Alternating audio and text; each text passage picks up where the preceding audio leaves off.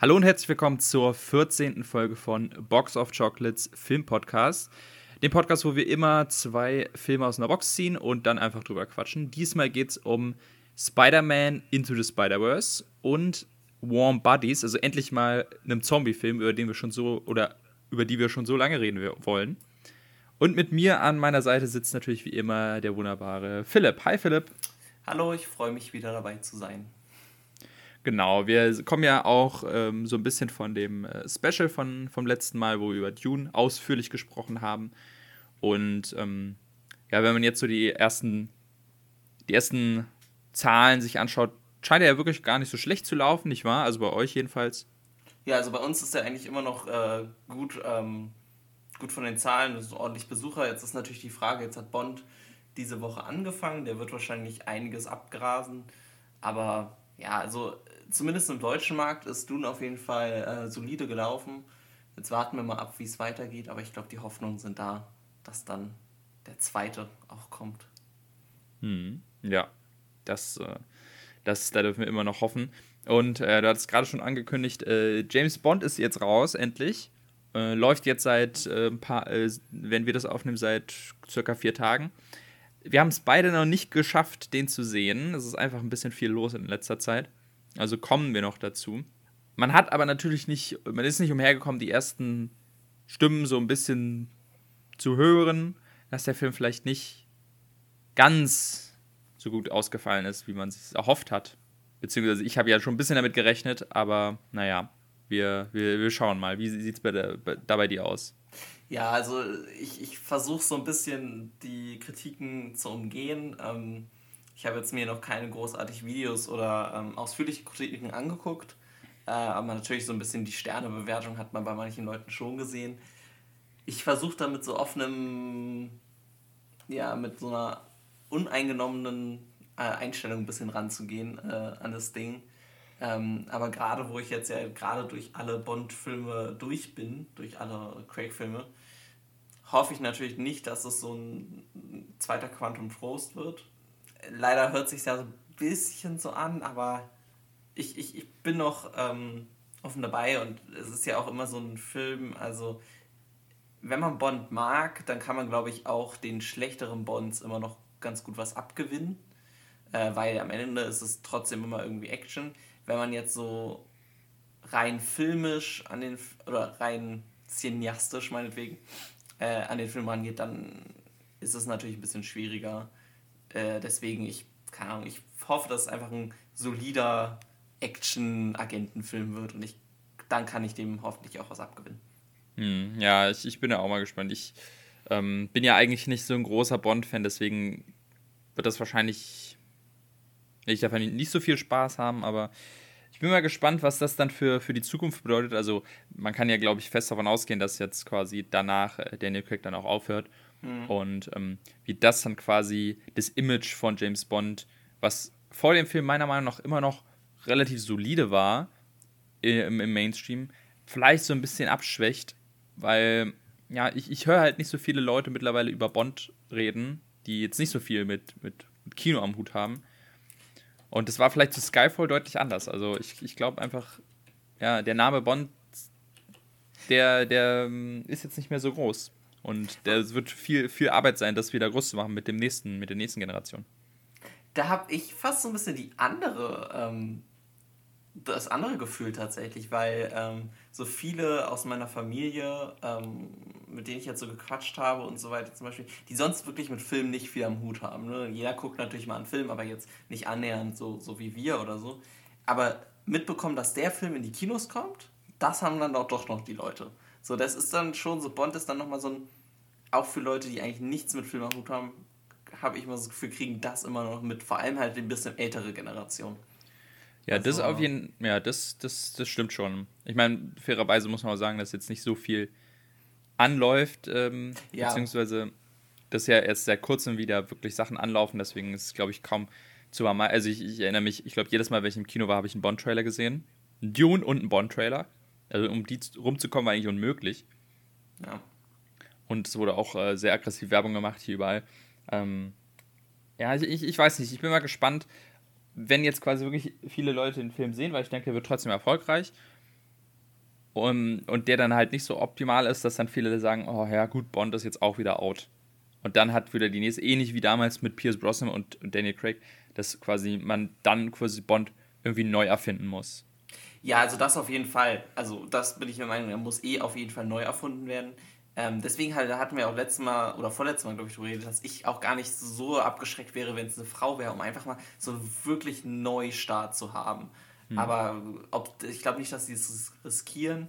Aber vielleicht muss ich einfach die Bond-Story mal ein bisschen kleiner fassen. Und vielleicht muss der Film auch mal nicht über 200 Millionen jetzt kosten, sondern einfach so ein bisschen wieder auf eine gute Story mit irgendwie cooler Action, aber nicht über die Dimension. Aber ich glaube, da können wir nochmal genauer drüber reden, wenn wir dann mhm. Bond endlich geguckt haben. Ähm, also genau, also bis zur definitiv. nächsten Folge, glaube ich, sollte das auf jeden Fall äh, erfolgt sein. Definitiv, genau. Und ansonsten haben wir nicht wirklich viel zu berichten, weil bei uns beiden viel, viel hergeht. Also unter anderem wegen Arbeit, aber bei mir auch zum Beispiel, wenn ich mir jetzt überlege. Also aktuell läuft bei mir die, die aktuelle The Taste Staffel läuft, die ich immer jede, jeden Mittwoch gucke die aktuelle Survivor-Staffel läuft ähm, für mich. Die kommt immer für mich donnerstags. Genauso wie die neue Taskmaster-Folge, die ich auch immer gucke. Dann äh, ist das Sommerhaus gestartet. Couple Challenge ist gestartet. ähm, und ähm, jetzt, glaube ich, in ein paar Tagen geht äh, Mars Singer los, was ich auch immer ganz gerne gucke. Äh, ja, also das ist extrem schwierig, da noch irgendwie Filme unterzubringen. Es ist einfach immer so der Hotspot irgendwie im Herbst flacht hoffentlich bald ein bisschen ab, aber ich versuche schon, so gut es geht, die, die, äh, den einen oder anderen Film da rein zu quetschen. Ja. Es läuft allerdings auch im Kino nicht so viel aktuell, was mich so richtig reizt. Deswegen. Nee, du ja. hast natürlich die, die Platzhirsche jetzt mit äh, Dune und Bond und das ist natürlich verständlich, dass da kein anderes Studio so richtig ähm, ja, gegen ankommen will. Ich glaube, ab, ab 14. Oktober kommt wieder einiges raus. Da, aber bis dahin ich meine, kann ich ja verstehen. Also ich würde jetzt auch meinen Film nicht äh, eine Woche nach Bonn starten wollen. So. Hm. Ja, deswegen können wir fast schon den Vortrag hier beenden. Ähm, du hast ja auch nicht viel mehr, ne? Nee, also ich habe nur eine Serienempfehlung. Wer so ein bisschen jetzt nach äh, Warm Bodies äh, romantische Gefühle bekommen hat, äh, kann sich äh, mal Modern Love ähm, angucken. Da ist jetzt die zweite Staffel raus. Die habe ich noch nicht geguckt, die zweite. Ähm, wir sind gerade in der erste, ist auf Amazon Prime. Äh, ist echt süß. Also wenn man ein bisschen romantische Stimmung haben will, das ist so das Einzige, was ich geguckt habe. Fand ich sehr zu ja. empfehlen, auch wenn einige Folgen ein bisschen speziell sind. Aber sie erzählen halt immer so eine eigene Story. Ähm, also sie sind komplett unabhängig. Das heißt, wenn einem jetzt eine Folge gar nicht zusagt, kann man einfach zur nächsten springen. Ähm, ja. Aber war echt cool. Also und mit sehr, sehr starken Schauspielern auf jeden Fall. Mhm. Wunderbar, dann haben wir noch eine kleine Serienempfehlung hier drin. Und ja, dann würde ich sagen, springen wir früher als sonst direkt in unsere Filme. Und ja, vielleicht wird generell die Folge diesmal ein bisschen kürzer, aber das ist ja vielleicht auch mal ganz angenehm, wenn man nicht anderthalb Stunden hier rumsitzen muss. eigentlich war ja von Anfang an eigentlich der Plan, dass die, die Folgen immer nur eine Stunde gehen. Das haben wir, glaube ich, bisher noch nie geschafft. Also, ja, bei Dune haben wir es letzte Woche geschafft. Ja, okay, okay, ja. Wenn man, wenn man über einen Film redet, dann schaffen wir es. Ähm, ja. Genau. Also starten wir mit äh, unseren Film, beziehungsweise mit meinem Film, den ich letzte Woche, äh, letztes Mal gezogen habe. Und zwar ist das Spider-Man Into the Spider-Verse, beziehungsweise, wie ich jetzt gerade sehe, ich sehe hier die Blu-ray vor mir, Spider-Man A New, A New Universe heißt der in Deutsch. Ja, also ich, das ist mal wieder, da, ich glaube, das habe ich schon so oft gesagt, ich hasse dieses Umdichten der Titel ins Deutsche. Oder das ist ja nicht mal eingedeutscht, sondern es ist einfach ein neuer englischer Titel für einen Geilste, bereits ja. englischen Titel. Ähm, ja. Das ist ein, eine Sache, die mich unglaublich nervt. Aber gut. Äh, ja, also wie, wie ihr, glaube ich, schon gemerkt habt, meistens nennen, nennen wir die Filme hier auf Englisch, weil. Oder in der Sprache, in der sie halt produziert wurden. Hm, genau. So, also Spider-Man, äh, jetzt habe ich schon fast, äh, Into the Spider-Verse ähm, ist ein Animationsfilm aus dem Jahr 2018 von Sony. Ähm, liegt ja auch daran, dass die Spider-Man-Lizenz aktuell noch bei Sony liegt und nicht bei Marvel. Und äh, dementsprechend hat der Film auch nichts mit dem MCU zu tun, äh, obwohl er Marvel-Figuren benutzt.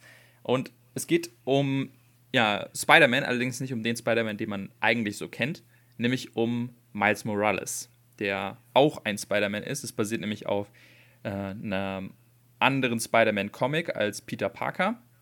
Und im Großen und Ganzen geht es auch darum, die Origin-Geschichte von Miles Morales zu erzählen, äh, die halt auch nur ist, er wird gebissen und dann hat er Kräfte. Aber vielmehr geht es darum, das Konzept eines Multiversums zu, einzuführen, in dem ganz viele Spider-Mans durch eine, äh, ja, einen Riss in, den, in, der Dimension alle in eine Dimension ge geworfen werden und plötzlich hast du halt sechs verschiedene Spider-Mans in einem Film, die alle versuchen müssen, in ihre äh, Dimension wieder zurückzukehren und gleichzeitig hast du eben die Entstehungsgeschichte von Miles Morales. Und das basiert alles tatsächlich auch auf existierenden Comic-Figuren, das ist, da wurde sich nichts ausgedacht, sondern sich sehr hart ans, ans Comic gehalten. Und ist dadurch eigentlich schon zu einem großen, hat ein großes Alleinstellungsmerkmal, weil das Konzept von Multiversen in den Comics sehr, sehr groß ist, aber in den Filmen bisher noch gar nicht vorkam. Und dementsprechend bin ich sehr, sehr gespannt, äh, darüber jetzt zu reden. Ähm, wie ist denn deine Geschichte mit, mit diesem Film so? Ähm, ich habe tatsächlich so ein bisschen witziger. Also ich habe zu dem Zeitpunkt äh, direkt im Kino gearbeitet, als der rauskam. Ähm, und wollte den eigentlich so die ganze Zeit gucken. Ich war jetzt nicht so ein Film wie Kang Dune oder so, nicht unbedingt direkt erste Woche oder muss ich rein und so weiter. Aber ich wollte eigentlich die ganze Zeit gucken, habe eigentlich die ganze Zeit so jemanden gesucht, mit dem, wem kann ich denn gucken. Und irgendwie lief das dann so und lief das so und habe niemanden gefunden, bin ich reingegangen. Und dann habe ich ihn tatsächlich am letzten Tag, wo er bei uns noch im Kino lief, äh, alleine geguckt. Weil um, um irgendwie 14 Uhr oder so. Also so in einem kleinen Kino um 14 Uhr äh, mit eigentlich fast nur Kindern in dem Film und habe da dann schön alleine gesessen. Äh, und war danach super frustriert, warum ich den nicht früher geguckt habe und nicht auf einer größeren Leinwand, ähm, weil er mich halt echt umgehauen hat. Und ja, so, also ich war wirklich, ich war so ein bisschen sauer auf mich selber, warum ich nicht äh, früher einfach alleine ins Kino gegangen bin und immer darauf gewartet habe, dass jemand mit mir geht. Ähm, aber viele meiner Kollegen oder Freunde waren halt abgeschreckt tatsächlich von diesem hm, Animationsgedöns äh, ungefähr und dachten halt eher, ja, ist eher ein Kinderfilm. Bei uns lief er tatsächlich auch relativ viel in, der, in den frühen Schienen, also ähm, eher ja, frühen Nachmittag und so weiter. Ähm, und ja, das hat ja auch so ein bisschen mit reingespielt, dass der in Deutschland echt nicht so erfolgreich lief und tatsächlich ziemlich schnell wieder aus den Kinos verschwunden war. Ähm, und ja, also ich war da so ein bisschen traurig, dass ich den leider nie auf, auf einer ganz großen Leinwand sehen konnte. Hm. Äh, bei mir war das damals so, ich hatte mich schon extrem auf den Film gefreut, als der angekündigt wurde. Einfach, ich bin, ich bin ja, ich bin zwar nicht so groß als Spider-Man-Fan oder Marvel-Fan, jedenfalls zu dem Zeitpunkt gewesen, aber ich habe schon immer die Marvel-Filme geschaut und ähm, vor allem liebe ich ja Animation und das ist halt da kommen wir auch gleich noch zu, halt so ein uniker Animationsstil, dass ich den allein deswegen sehen wollte. Und bin damals mit meinem Bruder äh, in den Film reingegangen. Und mein Bruder ist halt ein riesiger Comic-Experte. Der kennt sich so extrem aus mit äh, allem Möglichen, mit Graphic Novels und halt auch mit, mit, mit so Sachen wie Superhelden. Und konnte mir deswegen so viel dann erklären und sagen so, Alter, das ist so geil. Im Hintergrund sieht man den Spider-Man äh, Bucky oder man sieht, oder der, der in der Aftercredit vorkommt, ist das ist so mega krass und das, das war schon faszinierend, wie er mir dann auch bestätigen konnte, wie viel, ja, Gedanken da reingeflossen und wie viel auch wirklich auf, auf den Comics basiert. Und dadurch macht der Film halt noch, noch viel, viel mehr Spaß.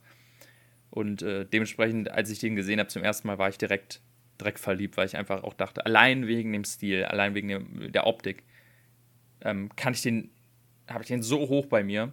Und vielleicht ist es auch das, was wir vielleicht als erstes besprechen wollen, nämlich wie der Film aussieht. Äh, der nämlich ja sich sehr daran bedient, wie so, oder versucht, diesen, ist, im Grunde ist ein 3D-Animationsfilm, aber er schafft es wirklich nicht so auszusehen. Also genau diese perfekte Mitte zwischen 3D und 2D. Und gleichzeitig sieht er eben auch aus wie so ein belebtes Comic Comicbuch. Mit den verschiedenen Panels logischerweise, aber auch mit, das haben die dann in ähm, Behind the Scenes dann erklärt, wie sie dann vor allem im Hintergrund viel äh, schiefen, äh, Terfen, Schärfentiefe ähm, verändert haben oder so, so Rausch gemacht haben, dass man manchmal so aussieht, als würde man 3D-Film ohne Brille sehen. Damit es sich so anfühlt, als würde man so ein Comicbuch aus der Zeit lesen. Und es hat einen so geilen Effekt. Ähm, wie ging es dir dabei? Ja, ich habe ähm, mich da auch so ein bisschen reingelesen und ähm, das irgendwie so verstanden, dass quasi das letztendlich alles gezeichnet ist mit so kleinen Punkten und je nachdem, wie die versetzt sind, sind sie halt schärfer oder nicht schärfer. Also richtig habe ich es nicht gecheckt, aber mhm. es sieht auf jeden Fall super aus. Ähm, ich fand es tatsächlich ganz am Anfang ein bisschen schwer, mich zu, äh, dran zu gewöhnen, ähm, weil halt wirklich dieser ja, 3D-Effekt so ein bisschen, ne? also diese Unschärfe und so in den ersten Momenten fand ich es ein bisschen schwer für die Augen.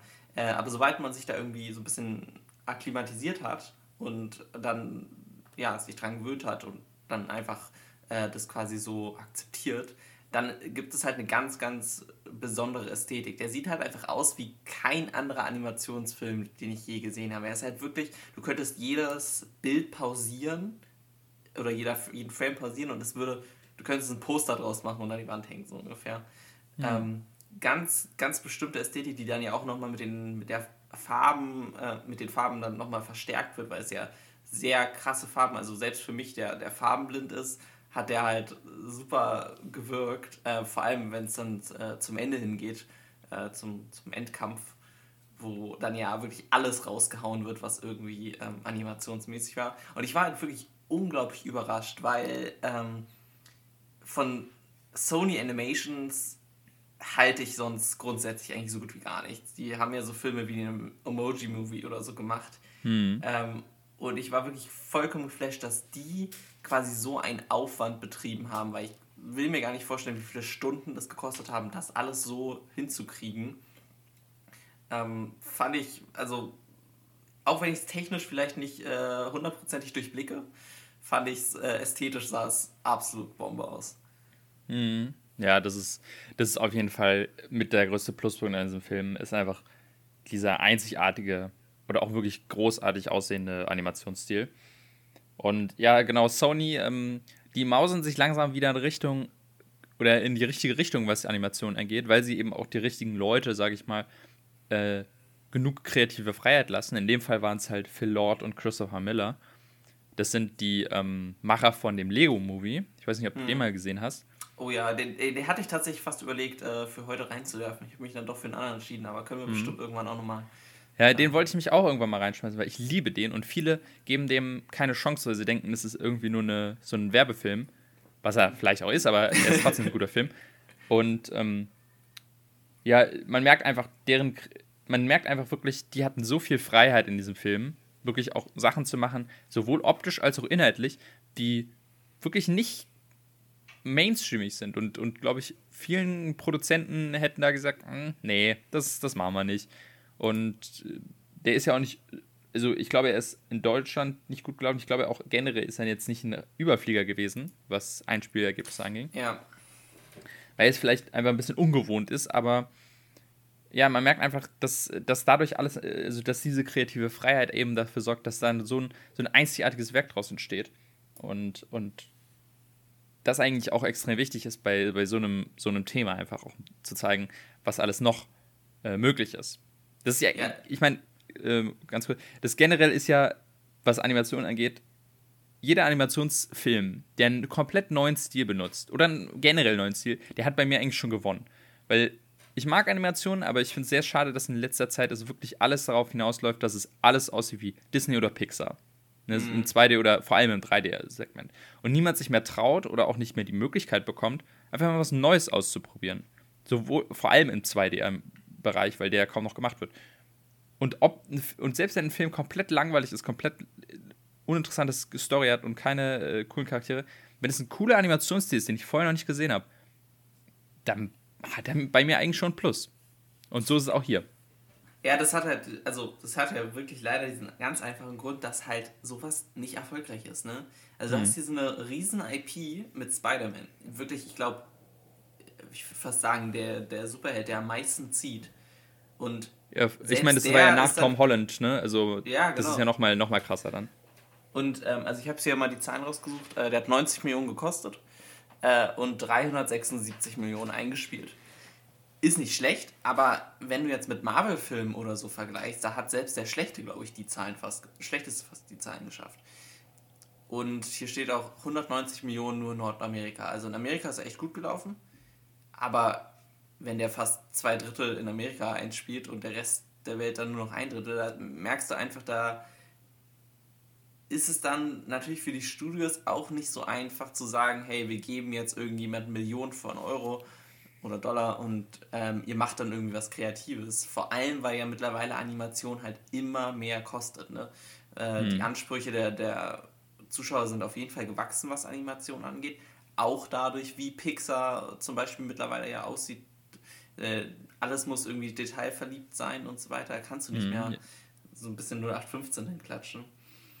Ähm, beziehungsweise die Filme fallen dann halt komplett durch, die dann irgendwie so langweilig aussehen. Aber ich, ich stimme dir auf jeden Fall zu, da sollte auf jeden Fall äh, mehr gemacht werden, weil es kommen halt immer wieder so Abklatsch-Pixar-Filme äh, und so in die Kinos. Also jetzt war zum Beispiel irgendwie Shorty und das Zauberriff oder so lief bei uns im Kino, wo ich auch nur sagte, das sieht einfach wie Findet Nemo aus. Also, oder soll wie Findet Nemo aussehen, nur halt schlechter.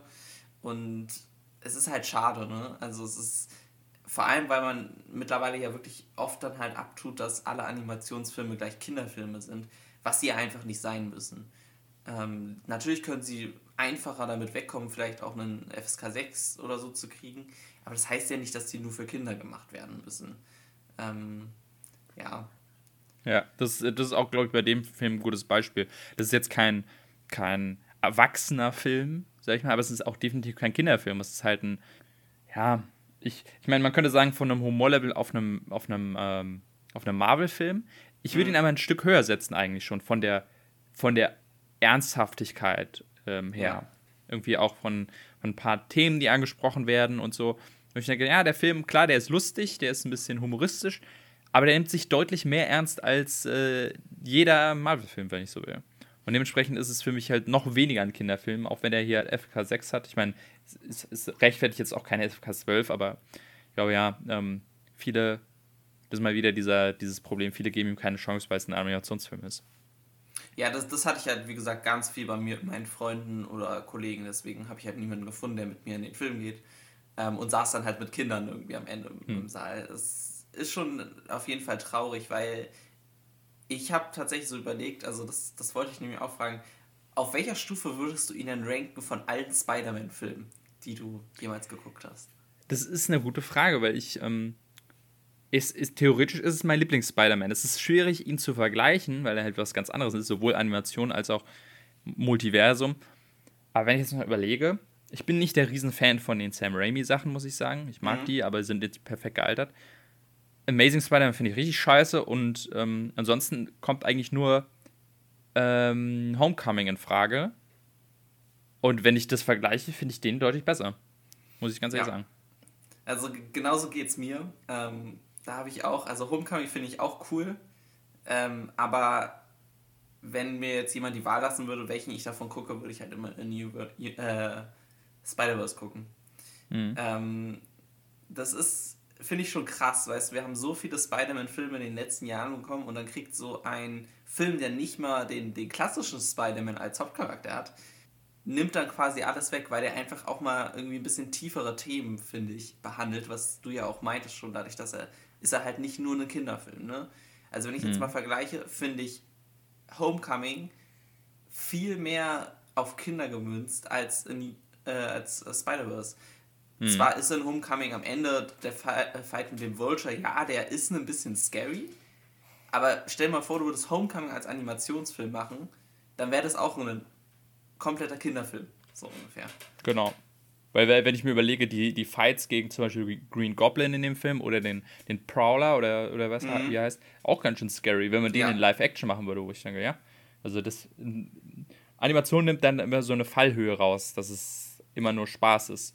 Und ähm, das was, was aber ja das Tolle an Animationen ja, genau. ist, finde ich. Ne? Also du ja. kannst halt mit, kommst halt mit ein bisschen mehr weg und ähm, ja. hast damit ein bisschen größere Audience und kannst halt mehr Leuten äh, einen coolen Film präsentieren, finde ich. Ja, weil einfach auch der Film, so wie er ist, natürlich unmöglich wäre in, ähm, in, in, in Real Life.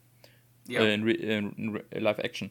Weil auch einfach viele Character-Designs ähm, so mit ihrem äh, mit dem, dem Medium Animation spielen, wie zum Beispiel äh, der, der Bösewicht, ähm, Kingpin, ja. der einfach also völlig ridiculous ist, der ist einfach riesig. Und ich, ich fand es ganz lustig, die haben im Audiokommentar dann erzählt, ja, er soll quasi so eine Art äh, schwarzes Loch symbolisieren, mhm. dass man ganz viel in sehen, wenn man ihn im Frame hat, quasi äh, einfach nur eine schwarze Wand hat und sein Kopf so als, äh, wie das alles eingesogen wird. Und die auch ganz häufig dann quasi ihn so ein bisschen ein bisschen drumherum spielen mussten, wenn er irgendwo lang geht. Zum Beispiel, da gibt es eine Szene, wo er aus einem Auto aussteigt. Aber das sieht man natürlich nicht, weil es natürlich völlig unmöglich ist, wie er aus einem Auto aussteigt oder durch eine Tür läuft. Und dann cuttet man immer ganz, ganz gut genau weg, wenn er gerade irgendwo durchlaufen muss oder so. Ähm, ja. Aber das, das, spielt eben dann mit diesem Medium und ähm, auch einfach viel die Dyna Dynamik der Bewegung und der Kämpfe. Äh, die ist einfach so die spielt einfach so damit und macht sich so zunutze, dass es halt ein Superheldenfilm im Animationsbereich ist. Sowas, was wir ja auch noch kaum gesehen haben. Dass äh, man sich denkt, ey, eigentlich will ich viel mehr solcher Superheldenfilme vielleicht auch mal in dem Medium sehen, weil das dann die Kämpfe viel cooler sein könnten. Ähm, ich habe leider What If noch nicht gesehen, aber, ja, aber also da, da gab es sowas auf Filmniveau. Also mir fällt jetzt nämlich nichts ein. Mir wäre jetzt auch nur What If eingefallen. Da, ich bin da bei der fünften Folge. Also ich habe die neueste mhm. noch nicht geguckt, die letzte Woche rauskam oder die auch vielleicht die auch nicht davor. Also ich habe äh, einige gesehen, da ist es ja auch so, da kannst du halt viel mehr machen. Äh, hm. What If nimmt sich natürlich so ein bisschen ähm, vor allem äh, das zugute, dass sie ja viele Charaktere benutzen können aus den Filmen und dann dadurch, dass es quasi konsequenzlos ist, diese auch ganz einfach töten können. Hm. Ähm, aber ja, da sind auch manche Elemente, die könntest du im, im Realverfilmung nie umsetzen. Ähm, ist natürlich vielleicht auch ein Weg, wo sich Marvel dann irgendwann nochmal hinentwickeln könnte, wenn das Live-Action vielleicht nicht mehr so gut funktioniert. Ja, beziehungsweise vor allem, was ich daran spannend finde, ist einen ähnlichen Aspekt, der man so langsam im DC-Universum mitbekommt. Dieses einfach mal Filme nur für sich machen mhm. ne? und nicht für das MCU, weil ich, ich glaube, ich meine, okay, das liegt auch daran, dass Spider-Man halt nicht, oder die Lizenz von Spider-Man nicht bei, bei Marvel liegt, sondern bei Sony. Ähm, aber einfach so ein Film, der mit Marvel-Figuren spielt, die man vielleicht auch gut kennt, wie ein Spider-Man halt, und dann einfach mal so ein, so ein Film nur für sich macht. Der nicht irgendwie in das MCU reinpassen muss oder irgendwas. Und dann quasi, ich weiß gar nicht, ob ein zweiter Spider-Verse in der Mache ist. Das, ähm, ja, ist. Äh, genau, ist, aber ähm, theoretisch ist der Film halt so schön für sich und genauso wie man jetzt sagen könnte, irgendwie ein Joker ist schön für sich oder jetzt vielleicht der neue The Batman ist vielleicht für sich dass es irgendwie einfach auch mehr Freiheiten gibt. Ähnlich wie, und da kommen wir auch mal zu, ähm, wie sich dann das Medium Comic entwickelt hat, weil da ist es ja tatsächlich genauso, dass es nicht den einen Spider-Man gibt, sondern mhm. dass da jeder irgendwie seine Interpretation von Spider-Man einfach mal machen kann und dementsprechend solche Charaktere wie Miles Morales oder Spider-Gwen äh, oder Peter Porker entstehen.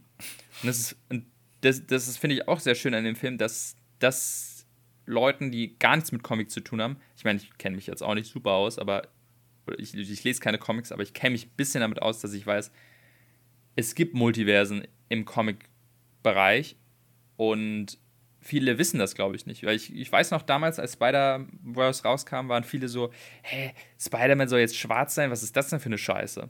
Ähm, mhm. Und wo viele nicht wussten, hey, das ist ein Charakter, den gibt es schon seit Ewigkeiten. Das ist so der wenn es einen zweiten Spider-Man gibt, dann ist es Miles Morales. Und das, also, und das, das finde ich so spannend, dass halt viele noch nie davon gehört haben, dass es nicht den einen Spider-Man oder den einen Iron Man gibt, sondern ja, die Versionen auf, aus dem Film auch nur eine Version von, von dieser, diesem Charakter sind. Ja, wo, also wobei ich dazu sagen muss, selbst hätte es ihn nicht vorher gegeben.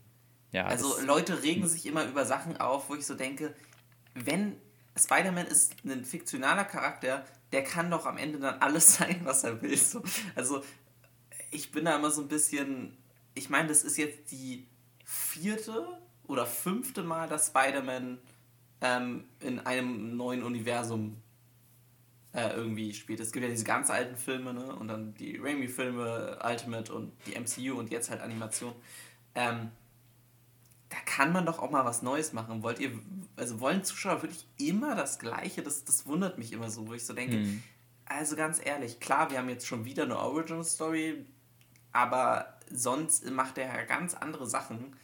Deswegen, ich finde es immer so ein bisschen, das ist immer so ein Rage, der irgendwie mir nicht so ganz glaubwürdig rüberkommt. Ich weiß nicht. Ja, das auf jeden Fall. Aber es, ist, es zeigt einfach Leuten, wie viel da draußen ist. Ich weiß noch, als, als ich zum ersten Mal so ein bisschen damit konfrontiert wurde und überrascht war, was es alles wirklich gibt. Es gibt eine, eine weibliche Hulk zum Beispiel, She-Hulk mhm. heißt die, glaube ich. ähm, Thor ist auch manchmal äh, weiblich oder, äh, oder äh, Hulk ist auch manchmal so ein, äh, so, ein, so ein asiatischer Student oder so. Mit Brille. Also da gibt es da gibt's so viel. Also es ist, ähm, das ist vielleicht auch mal spannend, dann so in Zukunft zu sehen. Man, man, man darf ja gespannt sein, was so das Multiversum für das MCU auch in Zukunft bereithält, ne? Ja. Aber dass das so vielleicht der nächste Schritt ist, äh, für den Mainstream zu zeigen, hey, okay, es gibt vielleicht noch diese Version von Thor, die ganz anders ist. Oder diese Version von Captain America. Und ähm, das finde ich ist, also, das ist natürlich auch inhaltlich ein großer Stretch für diesen Film, sich sowas anzunehmen, weil das halt kein simples Konzept ist, äh, Multiversen verständlich zu machen für einen Mainstream. Mhm. Zusätzlich zu einem un unkonventionellen Animationsstil. Ich glaube, das sind so zwei Aspekte, die dann äh, diesen Film eigentlich, ja, wo man sich fragt, wie, wie konnte der überhaupt entstehen? Ja, also, wobei sie das also super machen, meiner Meinung nach. Ja, das definitiv. Multiversum. Es ist relativ simpel erklärt. Du hast vor allem dadurch, dass die Charaktere ja alle relativ unterschiedlich sind, außer jetzt äh, unsere drei quasi wichtigsten Spider-Leute, ähm, sind die alle so wirklich komplett unterschiedlich. Es gibt ja diesen Noir-Spider-Man, mhm. alles schwarz. Von Nicolas Cage gesprochen. Ja, äh, super witzig. Also, mhm. ich hätte nicht gedacht, dass das so gut passt, aber was perfekt. Dann gibt es die, wie heißt die? Ähm, Penny. Penny Parker? Genau, Penny Parker, die ja sehr so Anime-Style ist. Was ich auch nicht gedacht hätte, dass man das so unterbringen kann. Ähm, weil sie ja wirklich auch so, ein bisschen diese Mimik und äh, ganze Verhaltensweise wirklich so Animes nicht macht. Das sieht aber wirklich erstaunlich gut aus. Und dann gibt es halt äh, Peter Porker, den ich tatsächlich als schwächstes Element nehmen würde. Der hat nicht so hundertprozentig für mich reingepasst, persönlich, weil dann das doch sehr cartoonig war. Und dann gibt es ja auch diese eine, eine Kampfszene ähm, von wegen, do you have a problem with cartoons oder was auch immer mhm. er da mhm. sagt. Weiß ich nicht, das war mir dann fast ein Stück zu weit, aber es hat jetzt nicht irgendwie so gestört, dass es jetzt irgendwie schlimm war, fand ich. Ja, das, das könnte ich auch verstehen. Also, wenn ich auf einen verzichten würde, wäre es wahrscheinlich auch Peter Porker. Ähm, ich finde ihn aber auch noch also ich, ich finde, er passt schon in gewisser Weise rein, einfach um wirklich noch zu zeigen, was für, für absurde Sachen es wirklich da draußen gibt. Mhm. Und es, ist, es hält sich gerade noch die Waage, dass es nicht zu absurd ist oder den Film zu lächerlich macht. Ähm, vielleicht ein negativer Aspekt, den ich sagen würde, ist, mh, ist es immer noch eine Origin-Story von, von Miles Morales und da kam ihm, also er hat ein bisschen zu wenig zu tun in dem Film. Also er kommt ja erst zum Ende hin so richtig als Spider-Man und ja. da, bis dahin ist halt nimmt der Peter B. Parker, der andere Spider-Man, oder Spider-Gwen auch sehr viel Raum ein.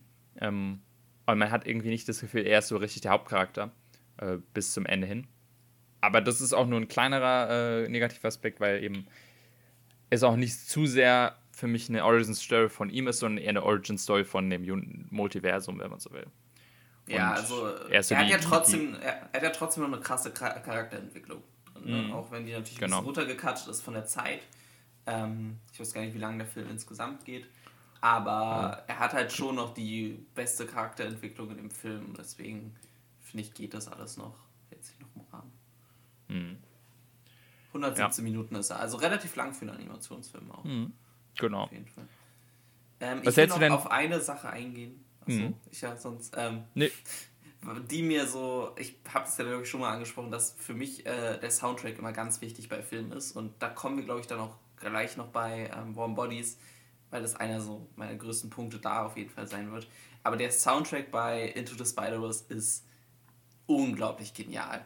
Also ich finde, der passt, er verbindet so viele verschiedene ähm, auch Musikrichtungen, die finde ich für mich so super nach New York passen, auch wenn ich jetzt keine Ahnung, nicht wirklich viel Ahnung über New York habe. Aber es passt für mich allein schon der erste Song, wenn wir Miles zum ersten Mal sehen, hm, ist einfach, genau, charakterisiert ja. diesen Charakter, charakterisiert den Charakter, ja, ähm, beschreibt diesen Charakter einfach sofort so perfekt für mich, finde ich. Ähm, und dann später mit What's Up Danger, wenn er dann den Leap of Faith äh, nimmt. Ja. Das sind so Sachen, die bleiben einem so enorm im Kopf. Das ist einfach genial. Also, das, ich wüsste nichts, was ich an dem Soundtrack irgendwie verändern würde.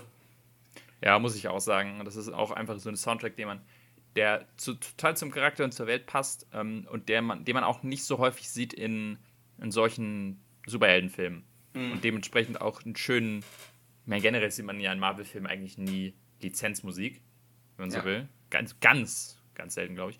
Und äh, Guardians of the Galaxy ist eine Ausnahme vielleicht. Ja. Ähm, und zeigt einfach direkt schon am Anfang so, hey, hier, das ist ein ganz andere, anderer Film. Und äh, die Szene, die du meinst mit Sunflower, die mag ich auch total gerne, weil es so geil ist, dass er dann quasi den Song mitsingt, aber die Text nicht so richtig kennt. Und dann so ein bisschen nuschelt dabei, mhm. was ihn einfach sofort so super sympathisch macht und, und relatable. Und außerdem ich den Song dadurch erst, äh, also ich weiß noch, ich habe den Song damals gehört und dachte mir, oh geil, muss ich sofort rausfinden, wie der heißt. Ja. Und habe ihn seitdem in meiner Playlist drin. Ja, bei mir genauso. Ich habe tatsächlich mehrere Lieder äh, von, von mhm. Spider-Man äh, in meiner Playlist. Das, ja, die bleiben im Kopf und wie du meinst, es ist so, äh, bis auf das jetzt Avengers-Theme würde mir keine Musik einfallen, die irgendwie wirklich mir von allen MCU-Filmen im Kopf bleibt. Klar, so ein bisschen die, die aus Guardians, aber sonst so, ja, weiß ich nicht, hast du nicht wirklich was Besonderes Musikalisches und das macht der Film halt ganz anders. Mhm. Ja, definitiv. Eine Sache würde ich noch erwähnen von dem Film, die mir. Ähm, und zwar sind es die Bösewichte im Generellen. Wir haben ja schon über Kingpin gesprochen, aber ich fand es auch sehr schön, dass bei vielen anderen Bösewichten, die man eigentlich schon kennt, nochmal so ein kleiner Twist reinkam. Zum Beispiel, dass Doc Ock ein bisschen anders ist, als man ihn kennt. Oder sie kennt in dem Fall dann. Oder ähm, den Green Goblin, der auch ganz anders ist. Ich glaube, viele haben nicht realisiert, dass es der Green Goblin ist. Äh, den man ja eigentlich als, als äh, ja, Willem Dafoe nur kennt. Mhm. Und das auch nochmal schön zeigt, hey, das ist halt ein anderes Universum oder auch zum Beispiel den blonden Spider-Man, was auch schon ganz anders ist. Ähm, und dann quasi einfach so ein bisschen zeigt, hey, es ist einfach ein anderes Universum, wo wir hier sind. Also direkt quasi zeigen, das ist nicht der Spider-Man, den ihr kennt. Und ja, das, das fand ich einfach sehr, sehr, sehr schön und hat mir sehr viel Spaß gemacht. Ja, also das ist auch so ein bisschen die Richtung, ähm, wo ich mal, wo ich ganz gespannt bin, wie es dann in dem neuen Spider-Man wird. Also bei ähm, dem neuen M dritten MCU Spider-Man, der ja auch wahrscheinlich mit ordentlich Bösewichten auflaufen ähm, wird. Mhm. Ob der quasi das Niveau halten kann, was jetzt hier Spider-Verse gemacht hat. Weil der relativ, finde ich, auch balanced, die, die Bösewichte. Also Doc Ock kriegt, glaube ich, noch mit am meisten zu tun mhm. ähm, im gesamten Film. Kingpin, äh, ja, zum Ende ordentlich, sonst ist er relativ wenig, wenig am Werk, aber auf jeden Fall cooler Prowler, finde ich, hat auch wieder musikalisch vor allem mhm. einen genialen Ton und dann natürlich noch diese persönliche Ebene mit Miles. Also, ich meine, wenn die allein schon drei Bösewichte aus einem Film so im Kopf bleiben, dann hat das ja schon viel geschafft, finde ich. Ähm, wenn, während jetzt, ich vergleiche es immer wieder zum MCU, aber im MCU könnte ich die bei vielen Filmen, glaube ich, gar nicht mehr nennen, wie der Bösewicht überhaupt heißt. Mhm. Äh, das heißt, da ist das schon wieder ein Niveau irgendwie ähm, ein ordentliches Stück drüber. Ja, definitiv. Also bin mal gespannt, wie da der, die Parallelen dann zum neuen Spider-Man sind. So, eine Sache habe ich noch für den Film, den ich unbedingt erwähnen will. Und zwar war ich unfassbar glücklich, als äh, dieser Film 2019 den Oscar gekriegt hat für den besten Animationsfilm, weil ähm, für die damit jetzt nicht so ja, in der Materie drin sind, der Animations-Oscar ist eigentlich so ein Ding, das geht einfach immer an Pixar oder an Disney. Da gibt es nichts anderes. Und selbst wenn dann halt so ein richtig beschissener Pixar-Film kommt wie Merida, der gewinnt einfach trotzdem. Obwohl deutlich bessere Filme in dem Jahr gab. Oder auch sowas, so, ich meine, ich glaube, DreamWorks hat äh, mit keinem ihrer Filme jemals einen Oscar gekriegt. Nicht mal mit Drachenzähmen leicht gemacht oder sowas, was so wundervolle Filme ja. sind. Aber Pixar kriegt für jeden Schmutz einfach irgendwie ihre Oscars. Und ich bin mir gerade nicht mehr sicher, was war in dem Jahr. Ich glaube, es war tatsächlich Incredibles 2, wenn ich mich nicht irre. War in dem Jahr auch mhm. nominiert. Äh, und Cars im Netz noch von Disney ist das dann. Also ja. Ralph 2. Äh, ne? äh, ah ja, genau. Ähm, Ralph Breaks the Internet. So. Und ich hatte echt Angst, dass sie sagen, ach ja, pff, machen wir einfach wieder, ähm, gib mir einfach wieder Pixar mhm. ihren, ihren Oscar und ähm, deswegen war ich einfach so froh, dass äh, dieser Film mal als, als kleines Zeichen den Oscar gekriegt hat, um zu zeigen, hey, ja. Wenn ein wirklich großartiger Film um die Ecke kommt, dann kann er auch einen Oscar gewinnen. Ist leider nicht immer so, also, aber das ist wenigstens mal eine schöne Abwechslung, weil das ist einfach, also da gibt es keine Diskussion, das war der deutlich beste Film des Jahres, äh, was Animationen angeht. Deutlich besser als Incredibles 2. Und einfach auch deutlich eigenständiger. Und ja, wobei ich so ein bisschen rein müssen. Ich hätte mich auch nicht geärgert, hätte ihn Isle of Dog ähm, oder Isle of Dogs bekommen. Ja, das, das hätte ich auch nicht schlecht gefunden. Den, den mochte ich auch sehr gerne. Weil der ja also, auch in eine ganz andere Richtung geht von Animationen. Ähm, genau. Deswegen. Das wäre das wär auch schön gewesen. Den mhm. muss man, glaube ich, dazu erwähnen, wenn man über 2019 Animationsfilme oder 2018 redet. Ja. Und ähm, die, die Macher von, äh, von dem Film, beziehungsweise ich glaube, ein paar Macher von dem Film haben jetzt auch äh, dieses Jahr einen neuen Film rausgebracht. Den habe ich hier schon mal erwähnt. Das ist The Mitchells vs. The Machines. Den gibt es auf Netflix. Mhm. Und geht vom Stil her in eine ähnliche Richtung. Ist nicht so ganz Comic-Stilartig, so, also mehr 3D, aber ähm, man merkt auf jeden Fall den, den Animationsstil ähm, deutlich äh, den Einfluss. Und ich, ich mag diesen Film ja auch unglaublich gerne, habe den jetzt schon zweimal gesehen. Also nochmal die Empfehlung an die Mitchells vs. The Machines. Äh, den unbedingt gucken. Äh, ich hoffe, der ist auch bei den, bei den Oscars vielleicht äh, dann ganz äh, gut dabei. Ich überlege gerade, ähm, wen, wer von Pixar, ja, Luca oder weiß nicht. Schauen wir mal. Nächstes Jahr dann bei den Animations-Oscars, ob da, da was passieren kann. So, dann würde ich sagen, kommen wir zum zweiten Film, für den wir heute mitgebracht haben. Da wird es wahrscheinlich ein bisschen kürzer werden. Wobei ähm, ich ja schon gehört habe, dass du auf jeden Fall, wenn vielleicht auch nicht so positive Sachen, ein bisschen was zu sagen hast dazu. Äh, unser zweiter Film ist Warm Bodies. Äh, ist ein Film aus 2013 äh, Wikipedia sagt, er wäre eine Zombie-Komödie, dem würde ich jetzt nicht so unterschreiben. Ich würde es eher fast als Zombie-Romanze vielleicht beschreiben. Ist letztendlich einfach eine ähm, neu interpretierte Romeo und äh, Julia-Geschichte mit halt Zombies drin. Ähm, klingt jetzt absurder, als es am Ende fast ist, weil, ja, aber ähm, ist ja mal eine ganz andere Zombie-Verfilmung. Ich würde jetzt erstmal gerne von dir hören, so ohne dass ich jetzt viel erzähle, äh, wie ihr dir denn gefallen hat. Ja, das ist, ähm, naja, ich, ich muss zugeben, dass ich den Film nicht wirklich mag. Äh, das, das war auch vor, davor schon so, das hat jetzt nicht auch großartig geändert mit dem, mit dem äh, Rewatch.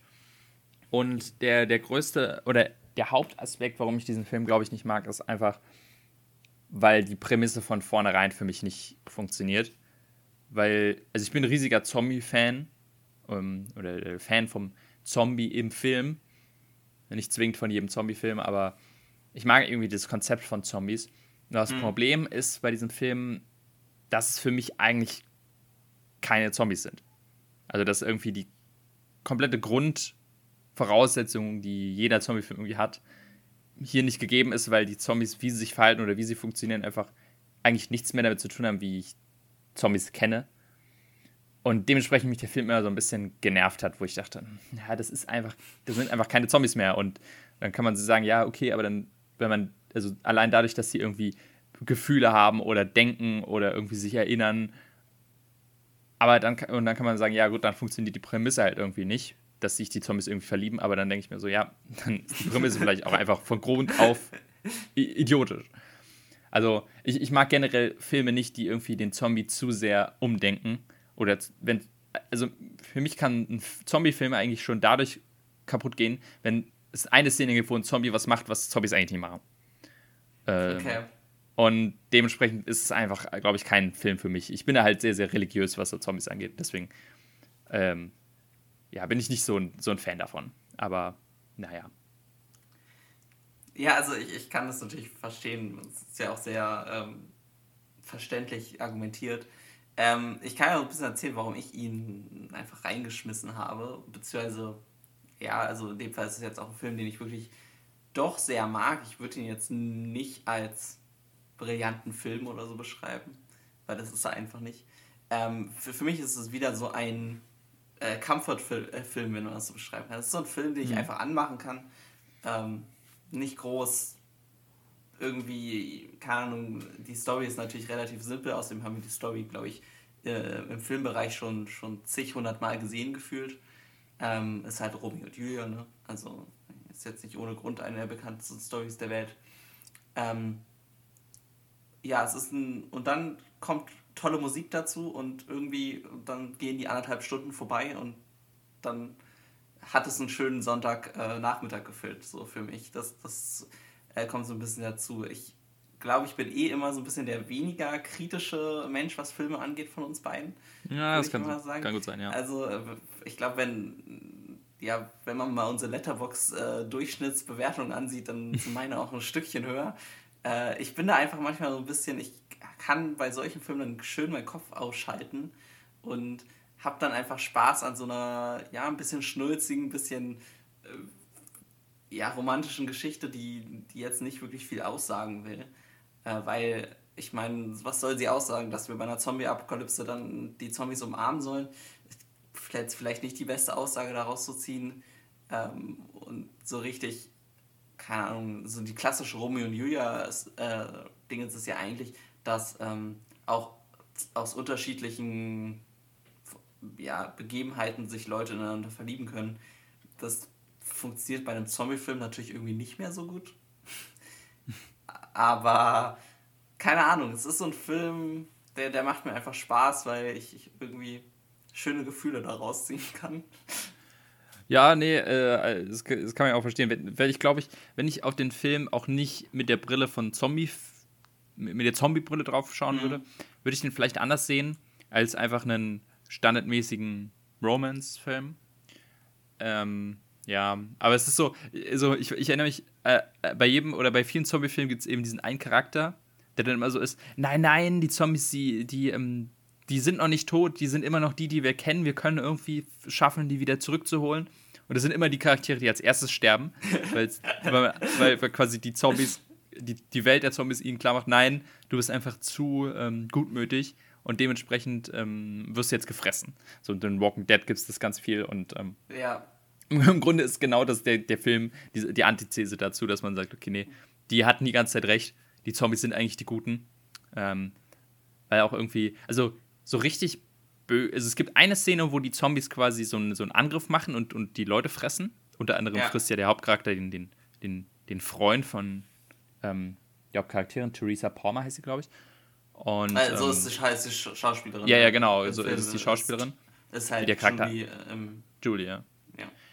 Ähm, aber viel mehr gibt es nicht, ähm, was die Zombies irgendwie zeigt, dass das halt wilde Tiere sind, sag ich mal.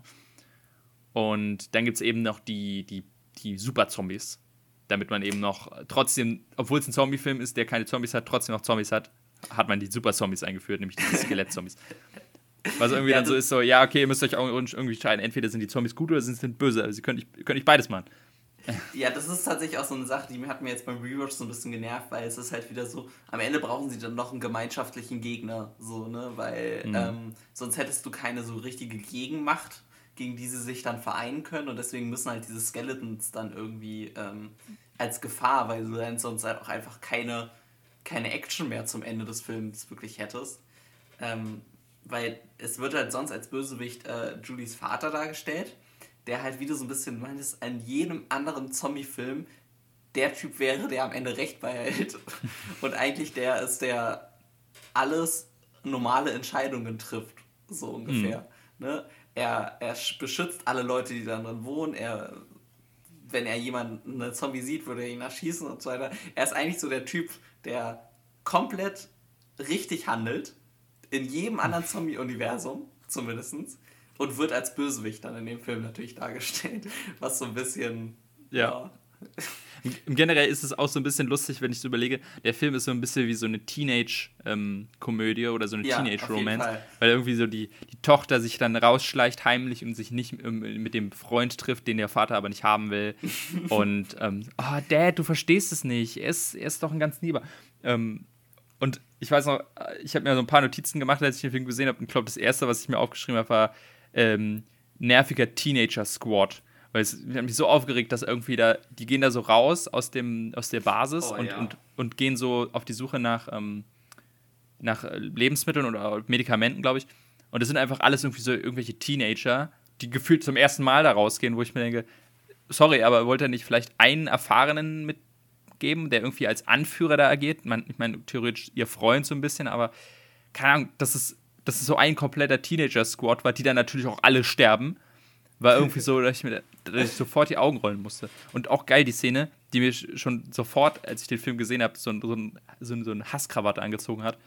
Ähm, die gehen da hin oder sie bereiten sich auf ihre Mission draußen vor und, mhm. und schauen sich erstmal so ein Video an, so eine Videocall von ihrem Vater, der ihnen erklärt, warum sie jetzt da rausgehen und was sie da machen müssen. Und ich denke, sorry, aber wir sind in der Apokalypse. Dass sie da einfach so einen riesigen Monitor aufbauen, der ja auch irgendwie mit Strom betrieben werden muss, den sie sich anscheinend jedes Mal, wenn sie, also anscheinend haben die ja hundertmal schon dieses Video gesehen. Und ich denke, das ist also, ich weiß nicht, wäre die, die Energie, die für diesen Monitor benutzt wird, vielleicht nicht irgendwo anders sinnvoller eingesetzt kann man sich das nicht vielleicht denken oder sich irgendwann merken oder kann er nicht selber mal kurz vor die treten, das ihnen erzählen? Oder irgend, irgendeiner, der sie kurz brieft, ich weiß nicht. Das hat, also, das ist eine kleine Sache, aber da ging es schon los, dass ich dachte, oh Gott, das ist schon wieder so, das ist schon wieder so solcher Quatsch. Und ähm, naja. Ja, allgemein, also alles, was, was äh, so das Universum zombie-mäßig macht, ist nicht so sinnvoll. Sie haben auch fließendes Wasser in, der Stadt und sie haben, sind, eigentlich sieht es so aus, als könnten sie super entspannter leben. Mhm. Ähm, äh, ja, klar, da laufen dann so ein paar Ziegen irgendwie mal rum, um das so ein bisschen überlebensmäßig, aber sonst sehen sie alle aus, als wären sie frisch geduscht und ne, also eigentlich alles gut. Äh, ja, da, da muss man, glaube ich, also da haben sie sich bei dem Film einfach, glaube ich, in dem Bereich nicht so viel Mühe gemacht, äh, ja. fand ich. Ich muss übrigens sagen, dass äh, dieser Vergleich mit Romeo und Julia, der liegt natürlich extrem nah. Der ist mir bis zu dem Punkt, dass du es gerade erwähnt hast, überhaupt nicht aufgefallen. Nee? Das ist Romeo und Julia-Geschichte. Ja, ja, ist mir überhaupt nicht aufgefallen irgendwie. Ich weiß auch nicht warum. Er steht doch sogar am Balkon. Es ja, jetzt ich ist mir auch gerade eingefallen. Da gibt es ja die Balkonszene, um Gottes Willen. Ja. Also, dass mir das nicht aufgefallen ist, ich weiß auch nicht. Und er heißt, er heißt er und sie heißt halt Julie und ähm, selbst sein bester Freund heißt ja M ähm, und im Buch, also im Romeo heißt er glaube ich Mercutius oder so. Mm, äh, ja. Es ist halt sich relativ viel darauf gemünzt, obwohl die Story selber, vor allem das Ende ja eigentlich gar nicht mehr Romeo und Julia ist, weil sie sich ja nicht umbringen. Mm. Also außer man könnte jetzt sagen, da wo sie halt aus dem Gebäude jumpen, das könnte so ein bisschen die Romeo und Julia Szene sein, mm. wobei sie da ja auch nicht wirklich eine andere Wahl hatten. Also ähm, das sah übrigens ja. fürchterlich aus, wie sie da runtergefallen sind.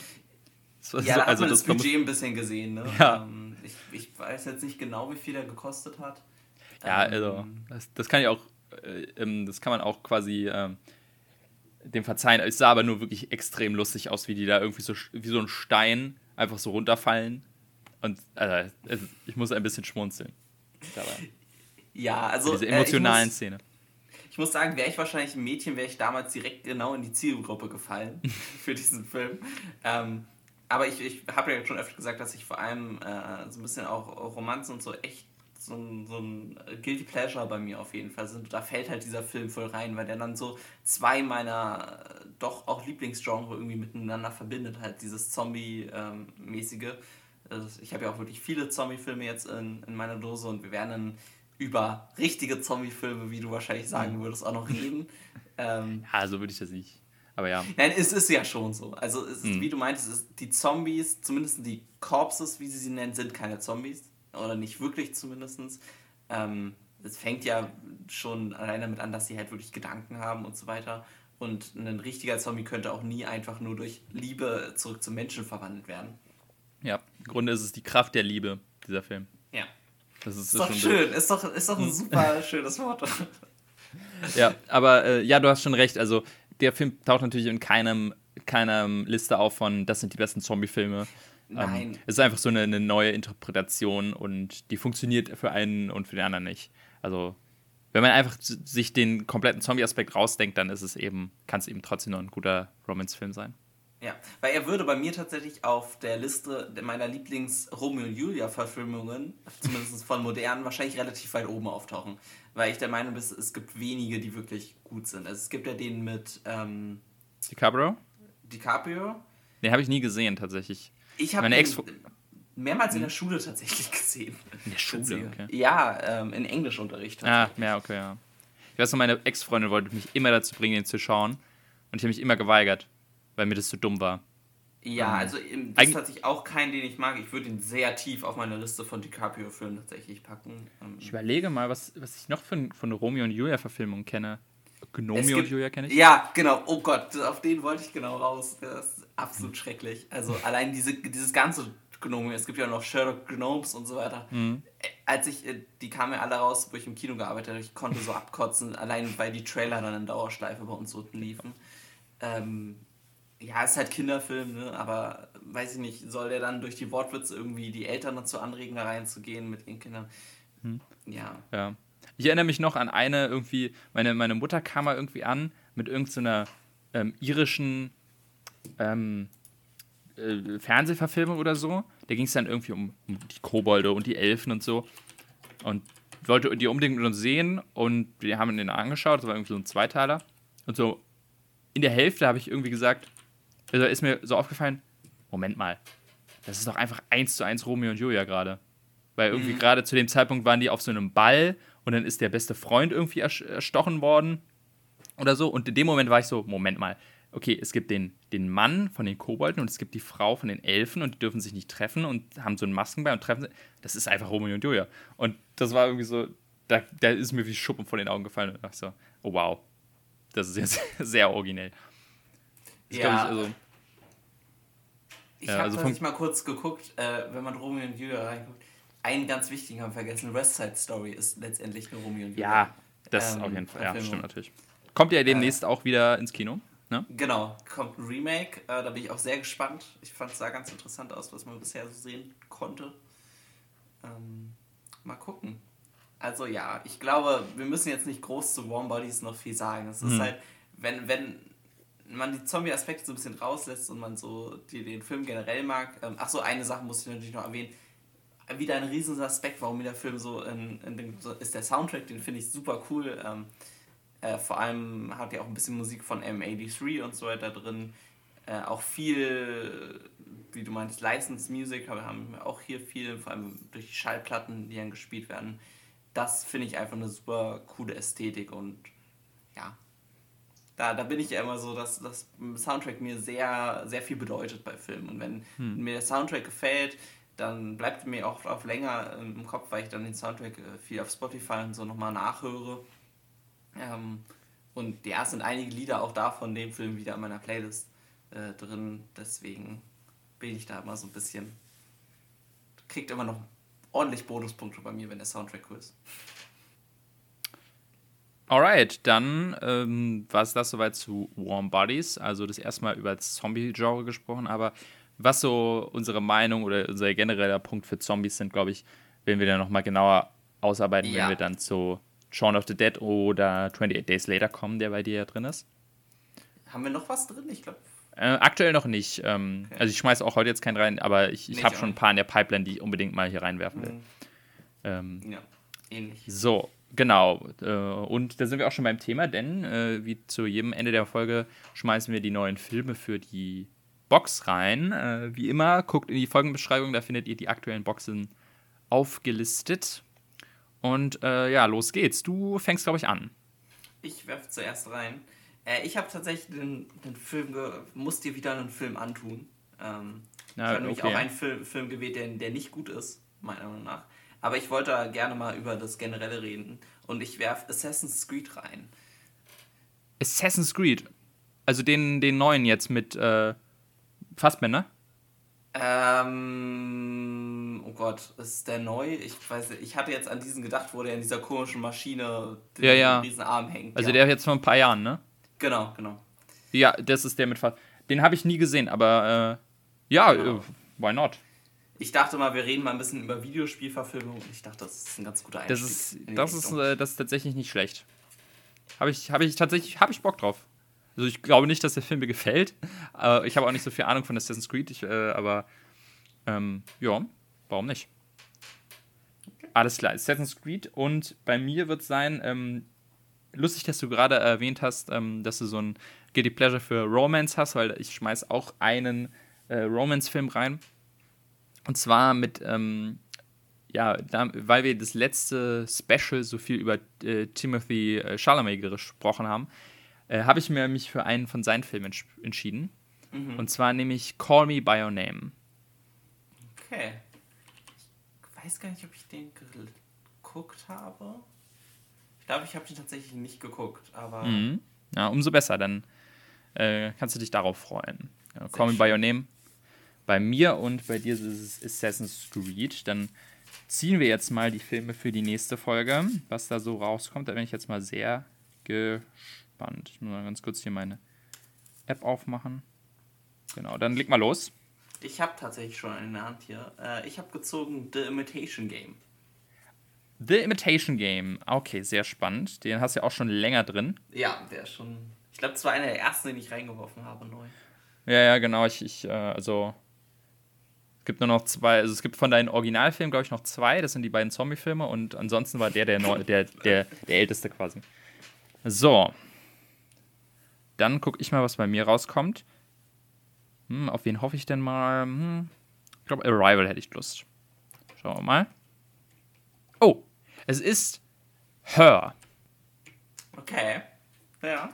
Also der Film auch, mit. Äh, auch ein Film, den ich im Englischunterricht geguckt habe. Ja, hast du nicht alles da geschaut hast, ey. Ich hab, ich, Im Englischunterricht habe ich gar nicht so viele Filme geschaut, um ehrlich zu sein. Also, schauen wir mal.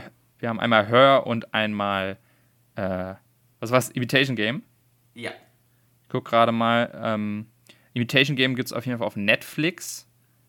Das ist schon mal gut. Da kann man den dann entspannt schauen. Und schauen wir mal ganz kurz auf Amazon Prime, ob es da Her gibt. Den gibt es auf Netflix nämlich nicht. Ähm, so. Nee, aber den kann man sich leihen. Und der lohnt sich auch de deutlich, äh, den sich auszuleihen. Da bin ich sehr gespannt. Haben wir trotzdem einen Romance-Film für, für nächstes Mal. Also nächste äh, Folge dann starten wir mit The Imitation Game und dann mit Her. Jo. Dann in Folge 15. Freue ich mich sehr drauf und äh, genau, die gibt es dann wie gewohnt in zwei Wochen. Genau. Bis dann. Wir Na dann, Tschüss. bis zum nächsten Mal. Ciao, ciao.